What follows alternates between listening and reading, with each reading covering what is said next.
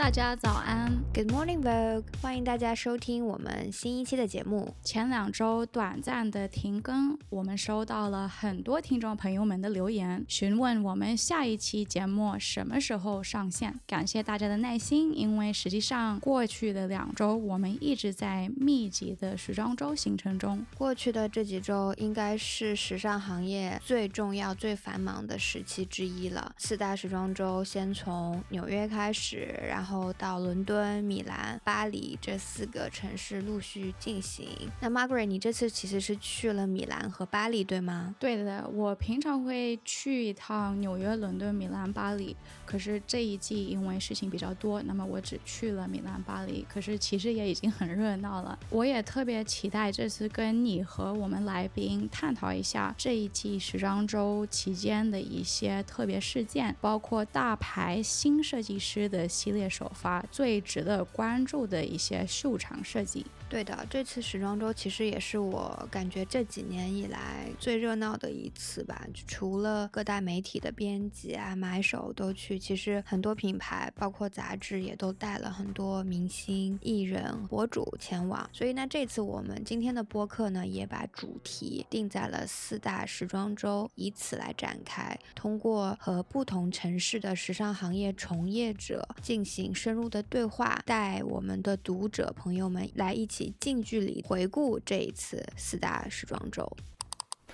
那说起纽约时装周，这个时装周的一个特色，就跟纽约这座城市的 DNA 是非常非常一致的。它很摩登，很繁华，充满活力。那今年的纽约时装周，Margaret，你有关注到哪些亮点吗？时隔四年，Ralph Lauren 再次回归纽约时装周，带来了很多中国消费者间的讨论。而且大家熟悉的中国超模何穗也回归秀场，走了 Ralph Lauren。大家应该还记的，何穗刚出道的时候，正是 Ralph Lauren 发掘了他。对你提到的 Ralph Lauren，其实是纽约时装周。中相对来说比较成熟的品牌了。那其实我觉得纽约时装周它总会带来那种创新、颠覆的设计力量，大胆的用色啊，前沿的设计。而且这几年，其实，在纽约时装圈里面有一些火到不行的品牌，比方说 Lu 啊、Calinda Strada、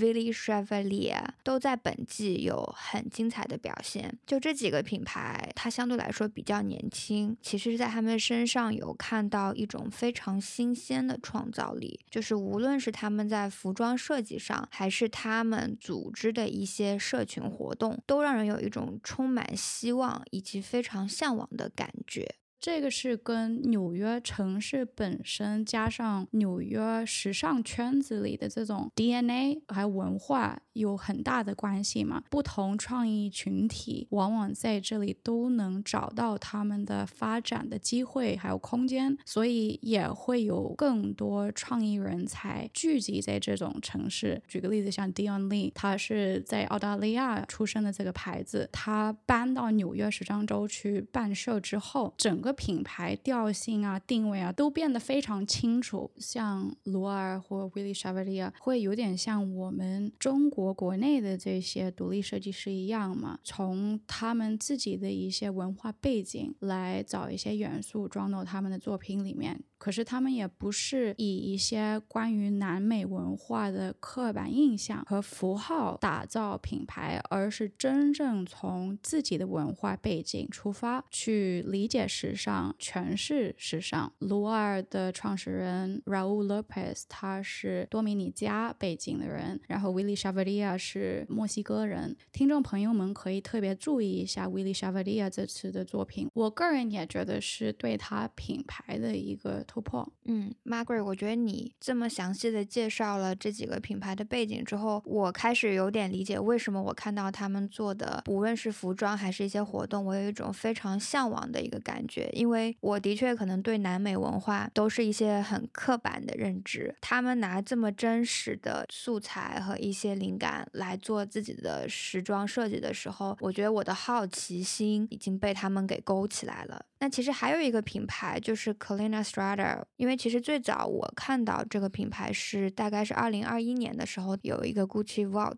然后我就看到了这个品牌，我当时做了一些研究，我意识到它其实一直从设计和生产源头去实践可持续原则，比方说它是用废弃的布料去做新一季的设计的，而且品牌它的创始人在无论是跟 Vogue Business 还是一些别的媒体的采访中，他其其实一直对于品牌的商业增长保持一种平常心，他们不会追求很高速的发展，而是他们想要追求一个有质感的一个发展。这个心态，我觉得也对于他们实践可持续发展很关键。那么这一次纽约时装周中，我们也看到 Anna Sui 从海底世界和气候问题中汲取灵感。Anna Sui 很有趣的一点是，她的时尚理念不仅仅是去反映当下的社会事件，也会去挑战现状，给出很多犀利大胆观点和想法。他其实从踏入时尚以来，一直就是这个风格。当大部分品牌选择设计套装、发展商业的时候，安娜不去控制很多合作的超模，让他们能够自由搭配，发挥自己的作品和想法。这一点就非常的纽约精神。如今，他仍然能够继续坚持他的设计理念，保持他品牌的 DNA，这一点就非常的 New Yorker。就其实从品牌运作的年龄来看，安娜一定是纽约时装周的前辈的品牌。它这么多年发展下来，它肯定是有很多的机会能做得更加商业化、更加有规模。但我觉得它最终的选择还是去忠于它这个品牌最开始叛逆、自由、大胆的这种精神。他没有选择去满足大众，为大众做设计，而是更想为他身边的朋友、社区里面的人做设计。这一点真的是非常纽约精神。那其实这次播客我们也非常荣幸能够跟安娜进行最直接的对话，来听一听这位大师他是怎么看纽约这座城市，以及纽约对他的人生经历、职业发展的影响。让我们来听一听他是怎么说的吧。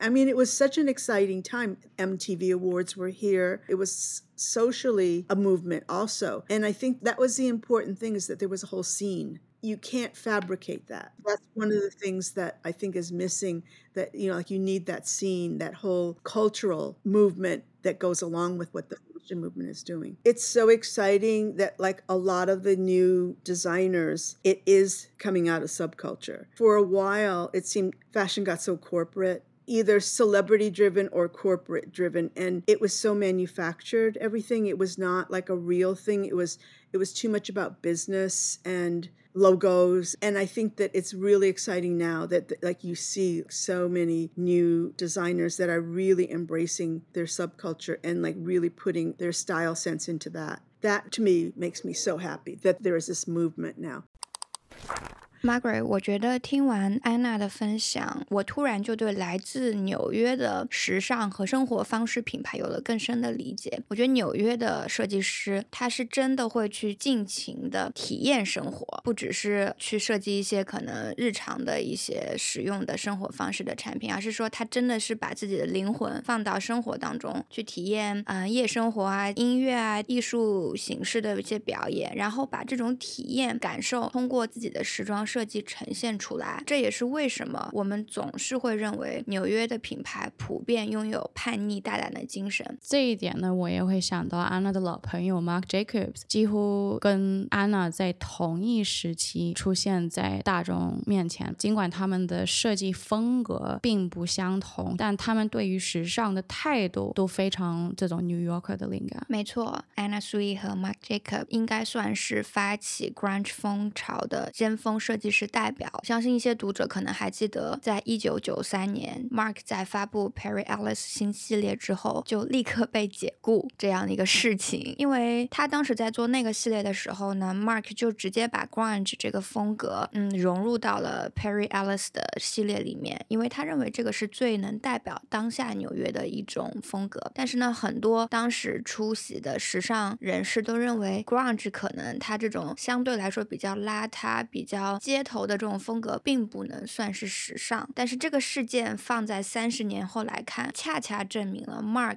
当时的想法是多么的前瞻。那这次我们也很高兴，真的能跟 Mark 去做这样一个对谈。那我们接下来也听一听这位非常叛逆的 New Yorker 是怎么谈他的职业生涯以及对纽约这个城市的看法的吧。I always found, you know, living in New York City very stimulating. There's just so many stimuli.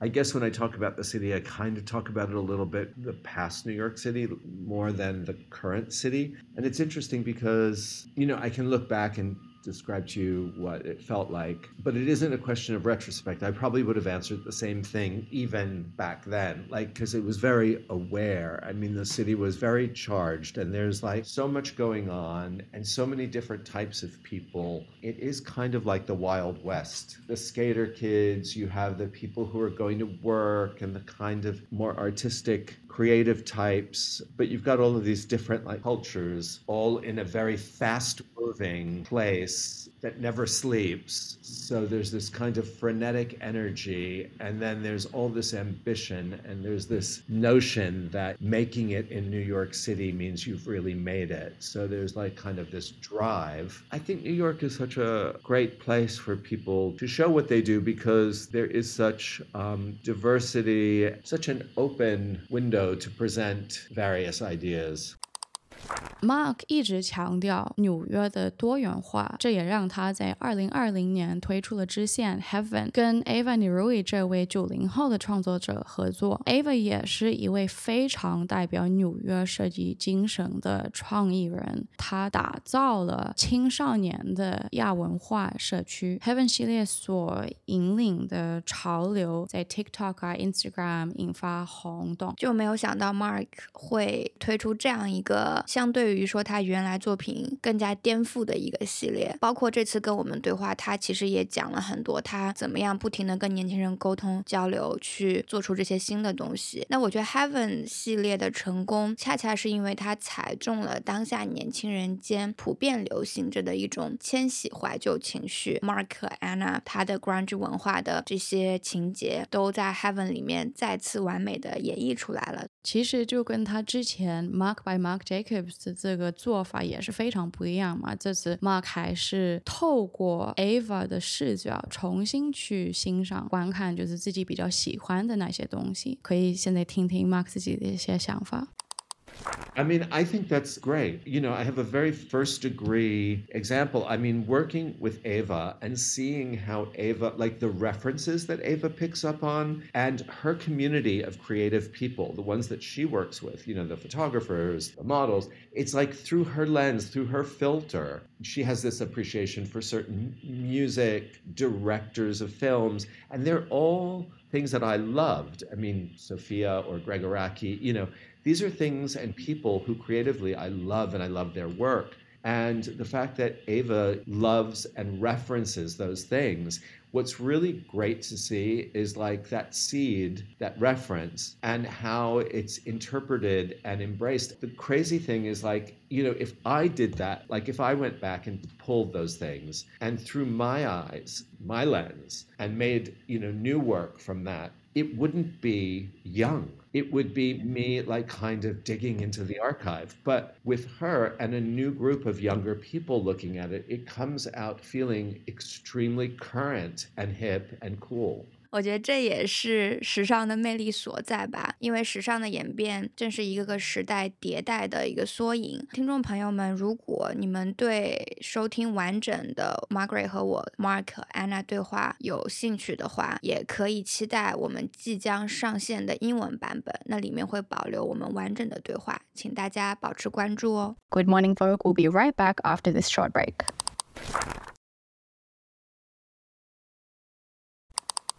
今年的伦敦时装周其实只有短短的四天日程，但我们也看到了很多如今活跃于伦敦的创意人才在这边发布了最新的系列。那 Margaret，我不知道你有没有观察到任何有趣的亮点呢？伦敦时装周呢，一直都是有一些拥有百年历史的经典老牌，比如 Burberry 这种，还有一些将英伦的浪漫美学发挥到极致的系列，比如 Erdem。Roxanda、Simon Rocha 这一种。同时呢，因为伦敦那边会有一些比较厉害的时装设计学院，行业内都会比较注意一些刚毕业的时装设计学生。伦敦其实是一个非常有名的时装教育圣地。过去几年，我们也看到很多中国设计的新生力量，在这座海外城市去进一步延伸和发展自己的创作。比方说，我们都很熟悉的张惠珊啊、雨涵王啊、玛莎玛啊这些的，他们都多次在伦敦时装周去走秀。最近两季的时装周，我也看到有一位中国独立设计师的作品一直被讨论，那就是苏三芳。那苏的设计，我觉得在很早的时候，它已经形成了一个非常鲜明的个人标识和风格了。你看一眼作品，你就知道这个是 Susan 做的。对我感觉他的设计总是非常浪漫又充满梦幻色彩的。然后我发现他二月份的秋冬系列在海外特别受欢迎，我觉得突然一下引起大家的关注。然后这一季有好多海外顶级媒体。都跟我说，他们特地赶去看 Susan 的 show。对，那我们也知道，Susan 应该是大概在二零一七年就已经在伦敦成立了自己的这个同名品牌。那么至今呢，也已经推出了十几季啊时装系列，像串珠配饰、空气编织这些标志性的设计，对于很多知道 Susan 的朋友来说都非常的熟悉。那么这一次我们也很荣幸能直接邀请到 Susan 加入我们这次的播客对谈，我们聊一聊这次的。秀也聊了聊伦敦这座城市对他的时装创作有哪些启发和影响。在做自己品牌之前，其实有过在 Celine 啊、Stella McCartney 的这些实习的一些机会。简单介绍一下当时的经验，对你自己做自己品牌有什么帮助吗？确实是，到现在我觉得都会回想，会给我很大的一个方向性。就是我记得在 Celine 的时候，正好是 Phoebe Philo 还做 Creative Director 的时期。非常有趣的就是，我记得我在 3D Atelier，就是我们要把大概的一个设计图变成一个 3D 的一个呃人台的一个形式。呃，我的老板只要跟我说，OK，make it Celine，就是你看到这个东西，可能就是一个背面，要你要想象它的前面、侧面和立体感。然后他每次只要说 make it Celine，其实你大概就知道是要怎么做了。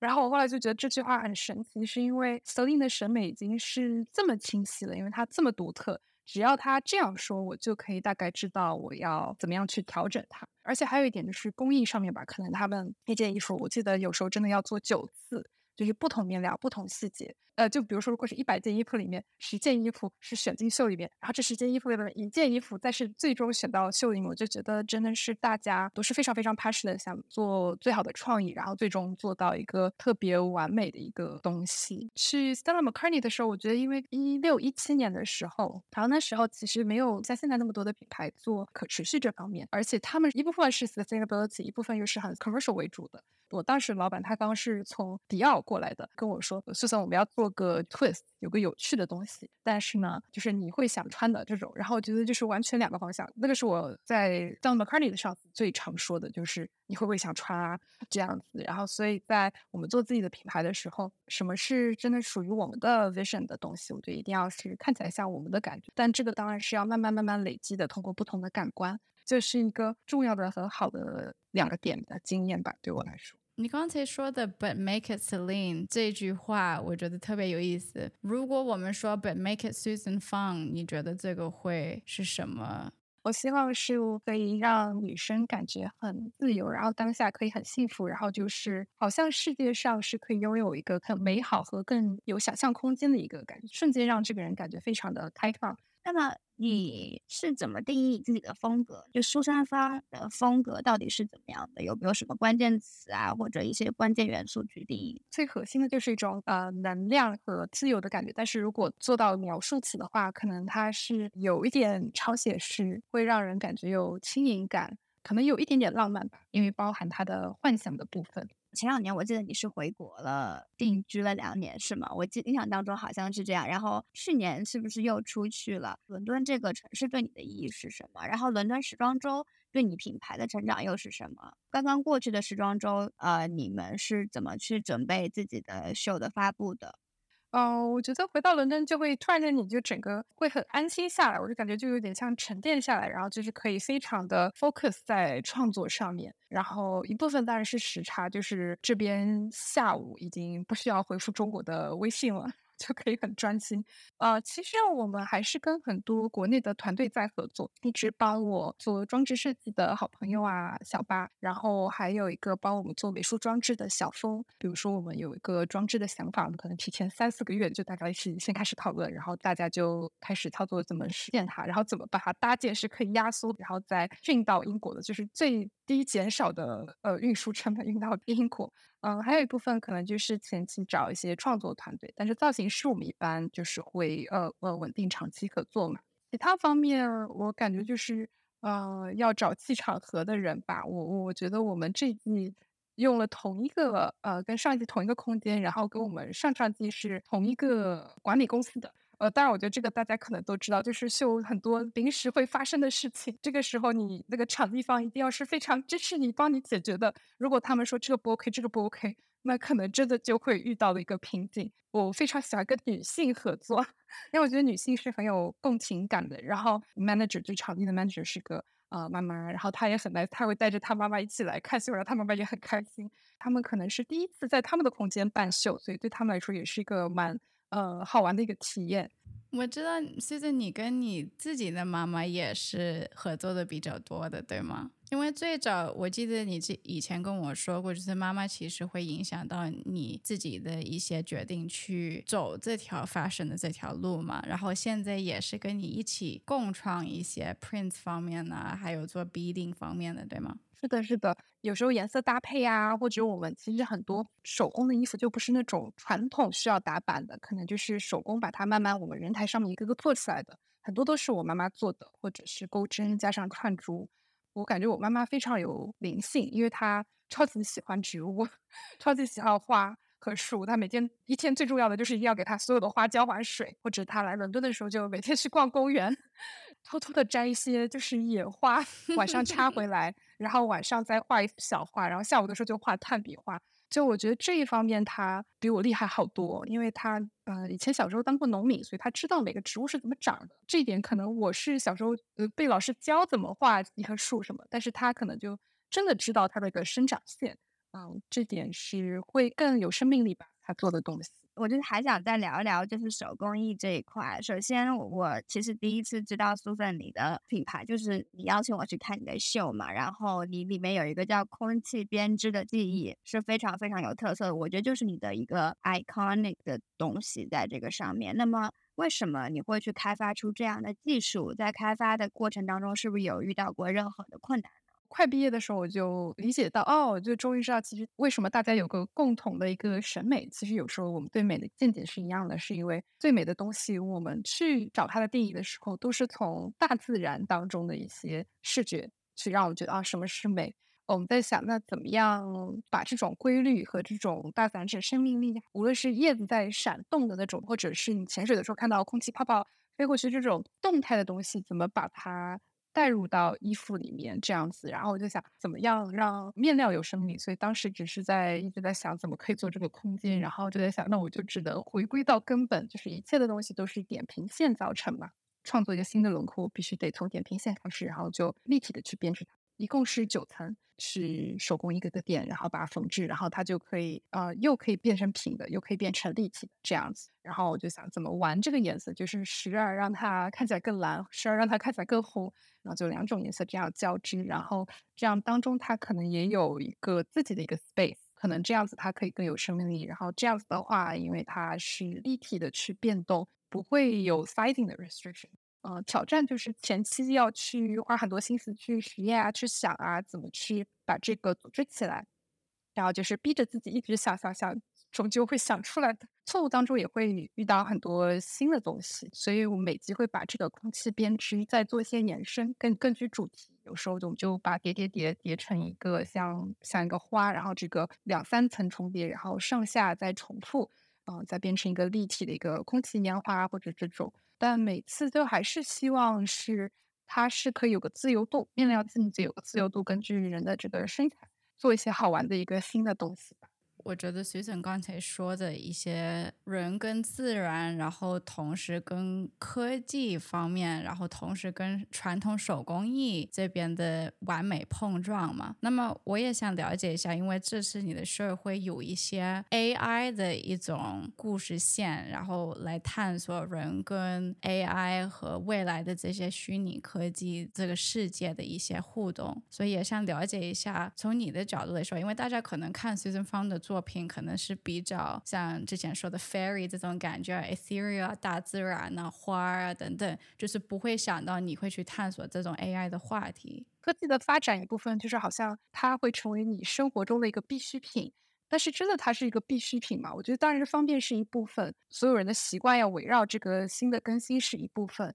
但是如果只是追求它一味的这个科技的发展而最方便应该穿的这种衣服啊或什么这种，那可能一切就失去了它生命的一个意义吧。所以我感觉哦，现在正好是一个好像我们已经不知道 AI 这个速度会多厉害的一个时段，可能是一个好的时候去做这方面的一个探索的话题。但我们倒是没有很直接的去让一切东西看起来像机器人，我们就是想提供一个呃新的小小的看法。啊，无论是用风筝的材质去做一个机器人，把它柔和化，或者是呃用一些比较有点 sci-fi 的那种呃配饰，但是我们的配饰还是会用一些自然的元素，无论是花，或者我们做的比较抽象的 3D 打印的包，但是我们的颜色我们还是会选择从大自然的，比如说我们每一个渐变颜色，一个是夕阳的颜色。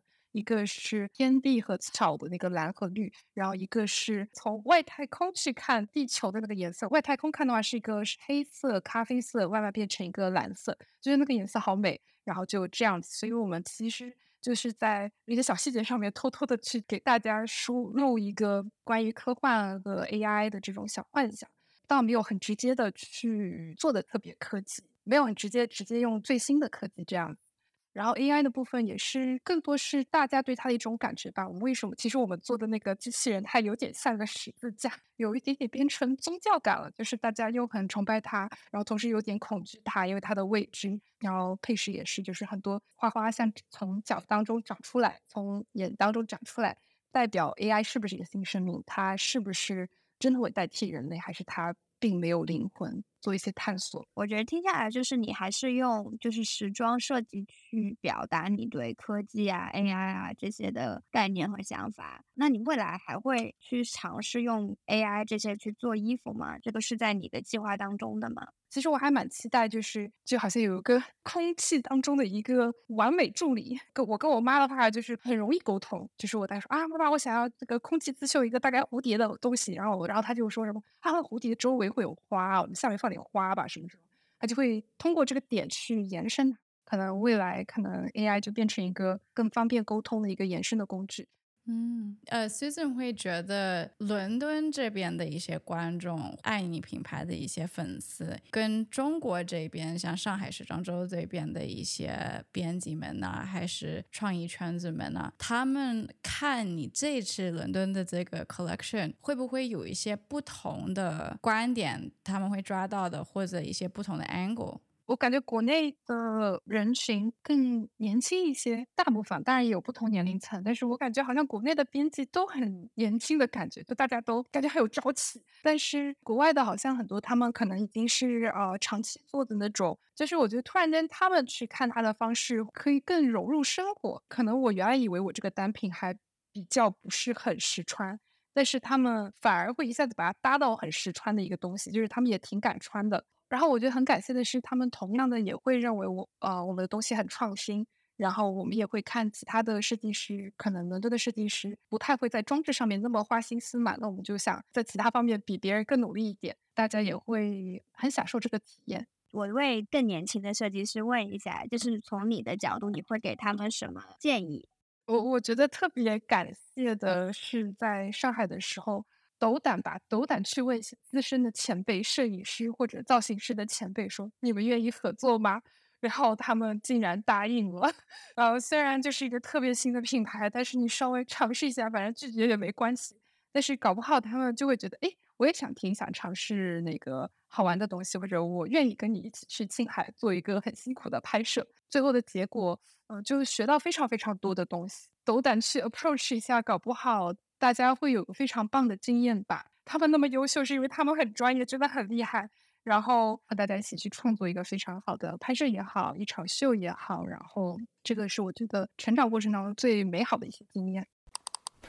伊琳，你不会觉得每次跟 Susan 聊天了之后都很开心吗？是的，我觉得他有一种。能量在身上，就是看他聊天的那个表情和他的那种表达，你就会被他激励。而且你不觉得 Susan 整个人的个性就是他这个品牌所展现出来的一种特色吗？每一件 look 走出来就觉得哦，这也是非常 Susan。然后我觉得他人好单纯，然后特别可爱。大家都可以去 Vogue Runway 上可以看看这一次的系列。对我也期待 Susan 以后会做出更多很 Susan 方的东西。那我们聊完了伦敦，那我们就要到第三站了，就是米兰啊。那其实我我身边有很多意大利的朋友，他们都和我说，米兰这座城市在近几年来变得越来越有趣。也越来越有创意氛围了。那 Margaret，我知道你这一次是去了米兰时装周，你对这个时装周以及对这个城市的感受是什么呢？其实呢，我完全同意你朋友说的这些想法，因为发现好多伦敦的朋友、德国这边的朋友，疫情期间都搬到米兰去了嘛，所以这几年米兰这个整体的城市都年轻化了好多，就是这些酒吧的文化、夜店的文化、音乐文化，突然一下。就爆了。那么这次非常惊喜的是，我们看到了几位创意总监的首秀。大家最期待的应该就是 Gucci 这边 Sabato Designer 新的创意总监的新系列。依林，你当时看到这一系列的时候有什么想法？呃，我觉得总体来说还是达到了我对这个品牌新设计师首秀的一个预期。Sabato 他在做这个新系列的时候，其实更加的是回归了经典吧，更符合当下的这种美学的一些需求或者消费者的一些情绪。其实我也可以跟大家分享一下 Sabato 当天面对的一些挑战。这一次的 Gucci 秀本来应该是在米兰中。中心 Brera 这一区在街上走秀的，他对这一系列的看法就是更轻松、更真实、更接地气的这个 Gucci woman 在外面随意的走路啊，可以把一些 Gucci elements 带到他们的日常生活里。可是后来在米兰是下大雨，所以前一天晚上他们临时把秀场改到 Gucci 公司这边的一个大场地。可是场地这边都是黑色背景的，大家也应该了解，设计师来。计划大秀的时候，他们不是说 OK 先设计好衣服，去选一些模特，然后去放在什么场地，就是一步一步来。它其实是整体全部要串起来的，所以光线呢会对衣服的这种呈现会有比较大的影响。那么在 Gucci 后两天发布的 Article 品牌秀，呃，实际上应该是 Sabato 想要做到的秀场效果。虽然 Gucci 那场因为下雨没有完全实现，但他。仍然参加支持了 Gilda 和 Georgia 的首次大秀，这在我看来是很不容易的。除了 Gucci 之外，还有一个备受瞩目的大品牌首秀，就是 Tom Ford，也是 Peter Hawkins 的首秀，而且更是 Tom Ford 这个品牌第一次在米兰时装周走秀。我就觉得非常零几年的 Tom Ford 感觉，也不能说是 Y2K，可是就会想到 J Lo 啊、Hollywood 啊、Big Glasses、Shiny Music Video 这种时代。Peter 其实已经跟 Tom Ford 先生合作了二十五多年。年，他非常理解 Mr. Ford 的这种设计定位标志性。对我当时看完这场秀，没有说特别特别的意料之外，但是我觉得也是很符合 Tom Ford 这个品牌在脱离了 Tom Ford 本人之后，他如何去保持自己的原来 DNA 应该走的方向。所以我觉得 Peter Hawkins 在第一季是交了一个非常好的成绩单，未来他怎么走，我们肯定还是要持续去关注。最后一位设计师首次发布秀系列是 Simone Belotti，他是第一次来负责 Bally 这个品牌。那么大家应该记得，Bally 前两季是街头服饰设计师 Luigi Villasenor 来作为创意总监。当时大家都觉得这个决定是非常大胆，可能离 Bally 的品牌定位然后历史距离有点远。其实大家之前可能对 Simone Bellotti 的创意不是特别熟，对吗？依琳？是的，我当时其实因为这一季的确重点很多，大品牌就一直重点都很满，所以当时我可能也没有过多的去畅想 Simone 这边会出怎样的系列。那后来做出来了以后，我是觉得非常非常好，很符合 Bally 这个品牌调性。总体来说是非常喜欢品牌的最新的一个转变的。那 Margaret，你还有其他印象深刻的一些品牌吗？在米兰参加这些秀的时候？那么当然，我是 Mrs. Prada 和 Ralph Simmons 的铁粉，一直都会很期待他们的秀。我觉得他们两个一起共创是非常完美的碰撞。那么这一次也是他们合作四十多年的设计总监 Fabio Zambernardi 最后一场 Prada 秀，因为他要离职了。很多行业内的人呢都觉得这件事很感动。最后 Mrs. Prada Ralph Simmons 也让 Fabio 出来鞠个躬，我觉得特别。佩服他。呃，我个人特别喜欢的这一次还有就是 Bottega，嗯，因为我觉得 Matthew 其实在前两季他已经为他的 Bottega 吧打下了一个非常好的一个基础，个性鲜明。那这一季给我感觉他已经变得有一种游刃有余的感觉，就是他想要做什么和 Bottega 这个品牌的 DNA 是完美融合了。嗯，我能感觉到他是很享受做这个品牌的创意工作的。那我觉得跟 Bottega 也类似的就是 Faragamo 的 Maximilian，就是他前几季也是站稳了脚跟在这个品牌，然后这一季也是继续发挥此前一直在做的一个风格。包括像 Jill Sander 这一季，我自己看下来还是觉得就是蛮感动的。今年的 Diesel 春夏秀场，呃，我觉得也特别值得探索一下。Diesel 创意总监 Glenn Martins 打破常规，将秀场面向公众。你也可以想象这个场景，当天已经在下雨了，然后有七千位 Glenn Martins 的粉丝都跑过来，就是这种音乐节的感觉，一起。在雨中欣赏这场大秀，八个小时的音乐，呃，轮流的 DJ 表演，在巨大的屏幕下，真的是一场免费的狂欢派对。是刚刚你讲的 Diesel，包括我们前面聊的所有的意大利品牌，啊，我们其实，在和 Vogue 意大利主编 Francesca 对话中，也都深入的探讨了对每一个品牌的一些感受，以及对本次时装周的一些观点和看法。那 Francesca 作为我们这个米兰部分的嘉宾加入这期播客，他其实告诉我们，他在米兰这么多年，觉得这一季是设计师们更加团结、更。加相互支持的一季。I feel like there is less and less uh, difference between the big established and uh, the upcoming. There is just the power of idea and identity and personality. And it was nice to see also that so many designers were supporting other designers at the shows.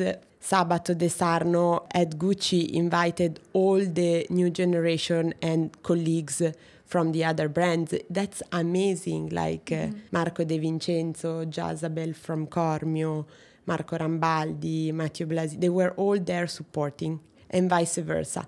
I think this is uh, what uh, can make the difference in the conversation, feeling proud of the community and uh, of a system that needs to have a dialogue to evolve. The challenges of the digital era and the new way of communicating the DNA and the codes of the brands uh, are evolving very fast, and everything is more visible, everything is more out there. We realize that there is space for everybody, but we also need to work together in order not to to, to be a big industry connected. And in the end, when you talk, you see you are working on the same uh, challenges. For example, as Margaret was saying, like empowering the, the product chain, uh, the mm-hmm. behind the scene work, the heritage, the, the made in Italy, that we need to be all unified to elevate this. I mean, craftsmanship. Uh, is an art. So we need to really focus on finding the right language to express this and make it appealing. 而且这一季他也看到了更多的中国设计师加入米兰时装周，无论是把中国的一些文化创意和手工艺带过去和米兰做结合，还是把自己一些现代的有生命力的创意元素带过去，都看到了非常好的一个演化。Margaret，我不知道你是否也去参加了任何的中国设计师在米兰时装周的秀呢？我个人特别喜欢裘淑婷这一季的作品，她的设计一直都很有自己的风格，鲜明的色彩、膨胀和印花的设计会让你一眼就可以看出这是她的作品。但我觉得这一季的作品更高级一些。我其实收到很多海外买手店的反馈，就是他们一直在关注邱淑婷的作品。这一季呢，他是真正 ready 可以在海外好好发展一下。读者朋友们，如果有兴趣进一步了解我们和 Francesca 具体聊了什么，也可以移步到我们英文版的播客去收听完整的对话。Good morning, folk. We'll be right back after this short break.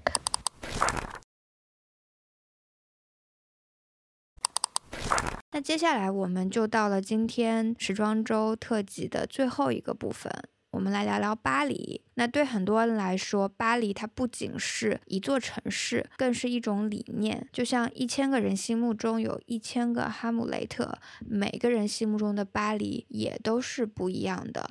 呃，在我看来，巴黎应该是站在了奢侈品文化的最顶端、金字塔的最上面的一个部分。但是它在这几年，特别是疫情之后的发展，展现出了非常多的活力，也有很多可能是初创的新品牌。或者于说是一些初创的科技企业开始跟时尚奢侈品品牌进行一些交融和结合，这在我看来，巴黎可能像是一个新和旧的一个融合的一个阶段。Margaret，我不知道你是怎么看待巴黎这个城市的呢？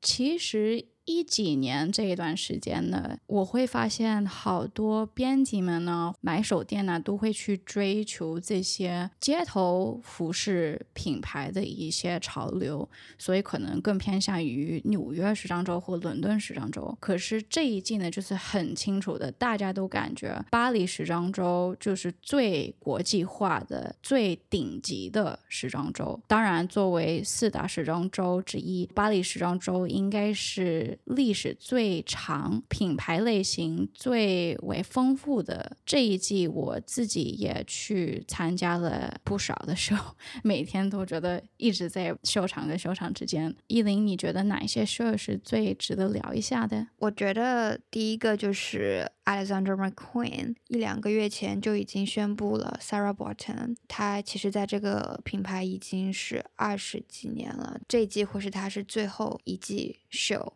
所以我当时就特别特别期待。我看到网上也都在除了讨论这一季他做的非常好，非常符合 McQueen 的 DNA 之外，也有很多人在讨论，就是 Naomi Campbell 和刘雯他们在走秀的时候是一边哭一边 走秀的，就足以见得，其实不只是我们时装编辑，任何就是时尚行业的人也都对这个品牌 s a r a 的离开都是很感触的吧。此外，其实我觉得有很多大牌的秀。都很好，像 Vuitton，我觉得还是保持了一贯的水准。Saint Laurent 让我觉得他其实一直就在自己的轨道上面做他的任何东西，他没有去被任何那种很火爆的潮流去带偏过，所以这一季我觉得也是一如既往的好。然后还有一个，我觉得巴黎世家也挺有意思的，因为我我真的没想到 Demna 会让他的妈妈去走开场。对，除了 Demna 自己的母亲，而且在秀场我也看到很多意外的面孔，比如时尚评论家 Kathy Haran，她走出来的时候大家都傻了，Kathy 怎么能说服 Kathy 来走秀？因为可以说大半个时尚圈都曾经被她毫不留情的 评判过。呃，然后也有非常 iconic 的这一位行为艺术家 Amanda Lepore 也在走秀。我觉得 Demna 看走秀的人选的时候，他不仅仅是看美、身高等等，他还是看重具有讽刺意味的走秀人选。然后他的前排呢，front row 也是一些像呃 Paris Hilton，还有 Emily Ratajkowski，也有摄影师大师 Jurgen Teller，可是也会有说唱歌手 Offset。我两边呢，当天是中国钢琴家吴牧野，还有演员宋佳。Balenciaga 这边就是非常会选人，就是特别有意思、特别有内容的人。对，那说到参加时装周明星，我会觉得巴黎时装周其实是一个最大的明星聚会的场所。就除了可能是被邀请过来看秀的。一些演员之外，也也会看到一些可能像歌手，像 Usher 这样的。我我感觉好像这次巴黎时装周，他是到处都是。对，Usher 因为在巴黎 La Seine Music Hall 有个音乐会这个 residency 嘛，所以他白天就是看秀，然后晚上呢就是有表演。我有一天晚上就是工作结束了之后，我跑过去也看了一场，挺好玩的。就是他有点把 Vegas 的这种感觉带到巴黎来，很有趣。除了明星以外呢，我个人会觉得巴黎时装周设计最出彩的一些秀，Dries Van Noten 真的是特别完美。Y Project 就是低速创意总监 Glenn Martens 自己的品牌，非常非常完美、平衡、剪裁，更夸张的这种廓形。然后我们 Vogue 这边新面孔范静涵也是走了他的手，所以我觉得他走的也特别好。个人也觉得 John Galliano 这次为 m a g e l a 设计的这一系列也是他最棒的 Ready to Wear 系列，因为这几年他都是 focus 在高定这边嘛。可是我觉得这次咱们说有一些海盗的元素，特别喜欢这些雕塑感的紧身胸衣。他选的一些模特不是那么正式的 T 台走秀的这种方法，他们是非常戏剧化。那么我觉得 Johnny 也要求他们让这些模特自己可以演一下，就真正表演一下嘛。然后我觉得大家看了之后，就是互相在聊，觉得很有启发，特别开心，对时尚这个行业又有很大的信心。呃，还有一个品牌，我个人觉得这一季很精彩的就是 Louis V。当然，它其实每一季我觉得 Jonathan 的发挥都很稳定。那这一季他这次做的所有的鞋履产品都颇具亮点，秀场它非常的轻松自在。然后我觉得 Jonathan 一直以来，不管是 Louis V 还是他自己的 JW Anderson 品牌，特别会选艺术家一起共创。他这次选了一位艺术家 Linda Banglis，不仅仅合作现场的这些雕塑装置，同时也跟他合作了一些比较夸张的首饰。我也 直接问了他，之后这些会不会真的去卖？因为有时候这些设计师在秀场他会做一些 show piece，可是之后不会去 retail 嘛？可是他保证肯定会。retail，所以大家都可以期待一下。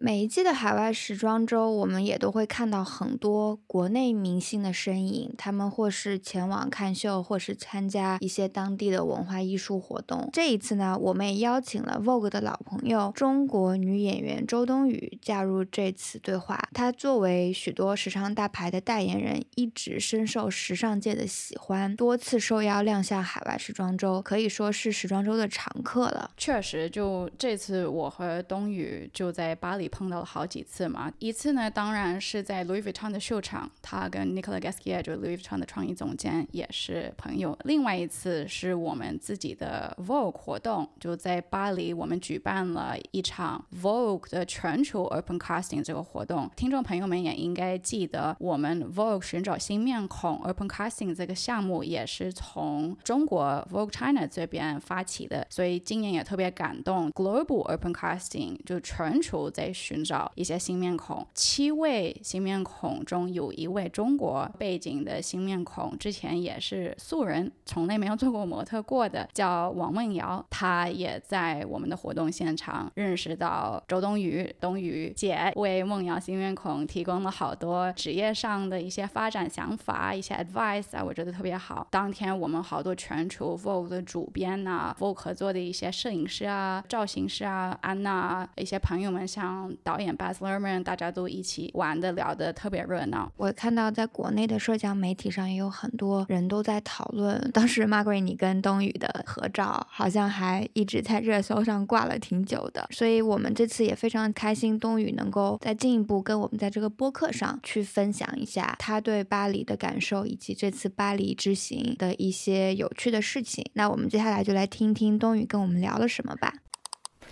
巴黎这个城市对你来说会有什么特别意义吗？巴黎是一个非常浪漫的城市，然后生活节奏非常舒服，很适合来休闲度假。当然，它也具有特别独特的艺术氛围啊，然后我觉得非常有魅力。你会想在巴黎生活一段时间吗？或者在那儿拍一部片子，可以长待久待一段时间？如果有机会的话，是想在那边待一段时间，或者是在那边工作一段时间。当然是愿意尝试一些就是没有尝试过的。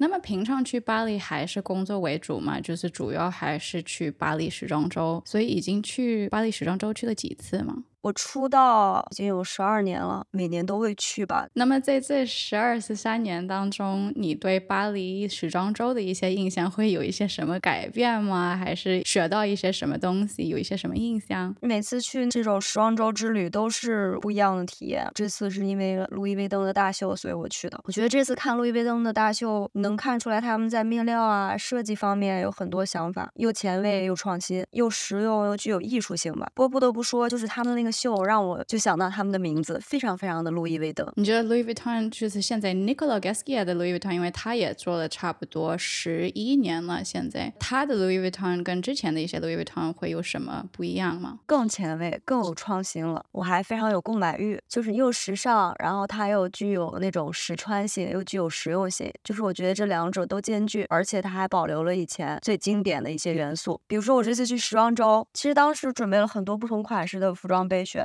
然后最后一眼就选中，就是因为它的那个设计，我觉得非常特别。因为我这次穿的是一个上衣和一个短裤，然后我那个上衣是一个廓形的，非常独特的一个形状。那个袖子很廓形，应该叫羊腿袖吧。它那个拉链是那种非常夸张的大拉链的设计，从视觉上你会觉得很亮眼、很突出，然后特别酷，很符合路易威登一直传递的那种女性力量感。然后所以我就跟团队非常默契，一下就选中这套。我觉得你也特别适合路易威登这种风格，就是。Nicola 有一些明显的 Gaskier girl 这种感觉嘛？我觉得你真的是个 Gaskier girl。这次 Louis Vuitton 这一系列走的这场秀，之前 Nicola 一直在发展他的独特的一个 Louis Vuitton 的视角。他们经常会拿一些比较日常的这种风格，像外套啊、运动感觉的一些衣服，加一些夸张的一些细节。不知道你们这次看了这场秀有什么感受？给我感觉很不一样，说实话，它在设计上还是有一定的突破。就有有几个 piece，我其实是没有想到会是它做出来的，一些颜色、一些细节的呈现也都突破了它原来的一种感觉，就是有一种轻盈的感觉，穿上就跟你的个性融为一体了。这衣服就是你，你也就把这个衣服很轻松的穿出来，这是我对它的一个感觉。就是首先我也非常喜欢这次的秀，不管它是有设计感。或者是轻盈，或者是有力量感的，都非常实穿。所以我其实也列好了我的购物清单，等这个一上架，我就要入手，展示出了女性就是多维度的那种美。你当天来我们 Vogue 这个活动的时候，也是穿的这个 Louis Vuitton 裙子，对吗？因为以往去参加时装周，印象就是非常冷，然后但这次就是非常暖和。那天风和日丽的，然后我们在草地上，然后喝东西，跟大家交流，然后认识到了很多新朋友，我觉得非常有意义。我觉得当天就特别完美，因为我们在 Tuileries 这一边办了这个活动，就跟安娜、Baz 啊，我们全部 Vogue 寻找全球找出来的一些新面孔啊，我们 Vogue 创意圈子一些朋友啊等等。对面呢就看到 Eiffel Tower，天气也特别美。我觉得你穿的这个裙子，同时呢也是非常夸张，你的 fashion statement。可是我觉得穿在你身上就是很随意、很 chill。这个活动它能够把包括王梦瑶在内，就是这么多世界各地的新面孔，然后一起汇聚到这个项目中，我觉得是非常非常有意义的事情。然后这次活动也让我认识了这次你们找到的新的模特、新的面孔、不一样的国家、不一样的肤色。非常感谢 Vogue 给我提供了一个这么好的可以打破跨界交流屏障的这么一个机会吧。我其实还有一个问题挺想问冬雨的，这几年你的穿衣风格有了一个很大的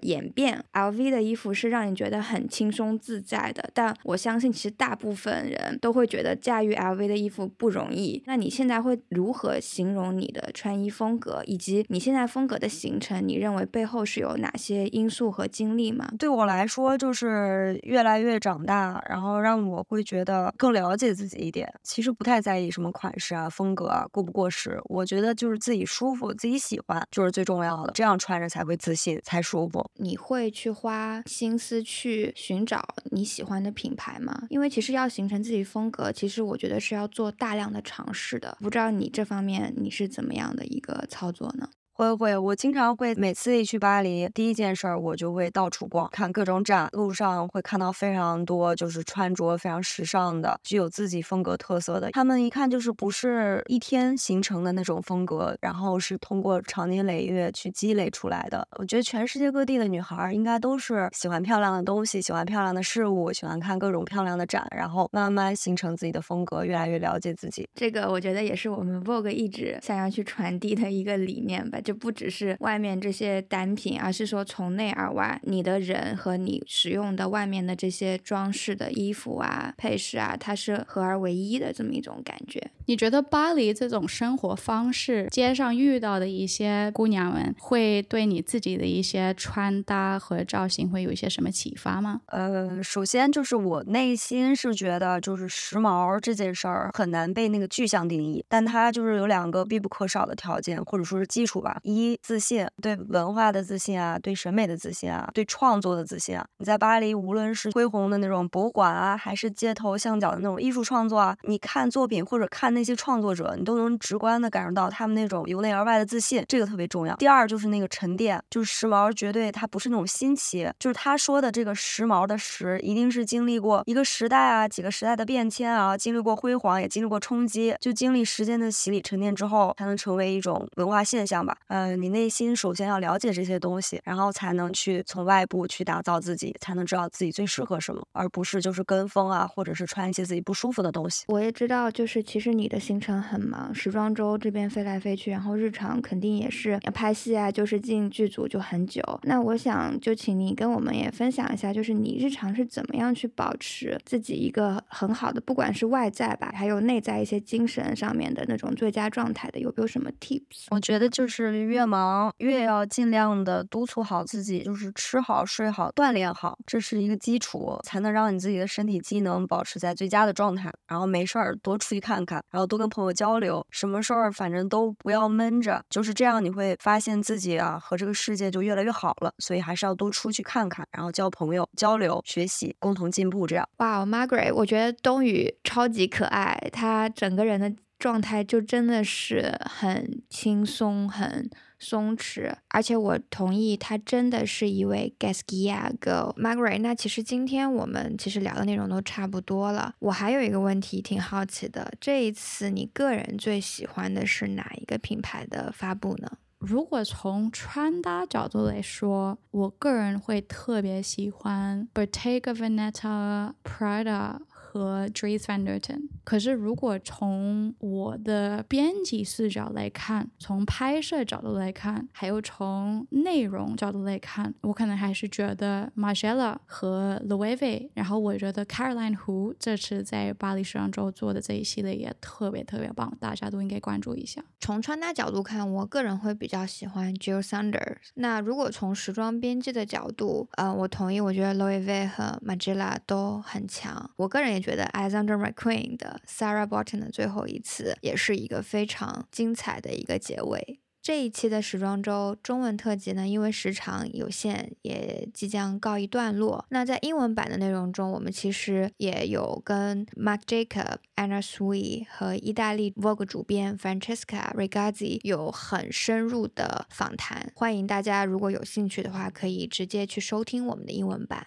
那么下一集播客呢，我们就期待跟大家分享上海时装周的精彩内容，期待很快和大家再见面哦。本期播客由设计师 Alexander 王的首次时装回顾展 Edge 探索 Alexander 王的世界特别呈现，欢迎听众朋友们在十月二十五号之前前往北京三里屯太古里参观。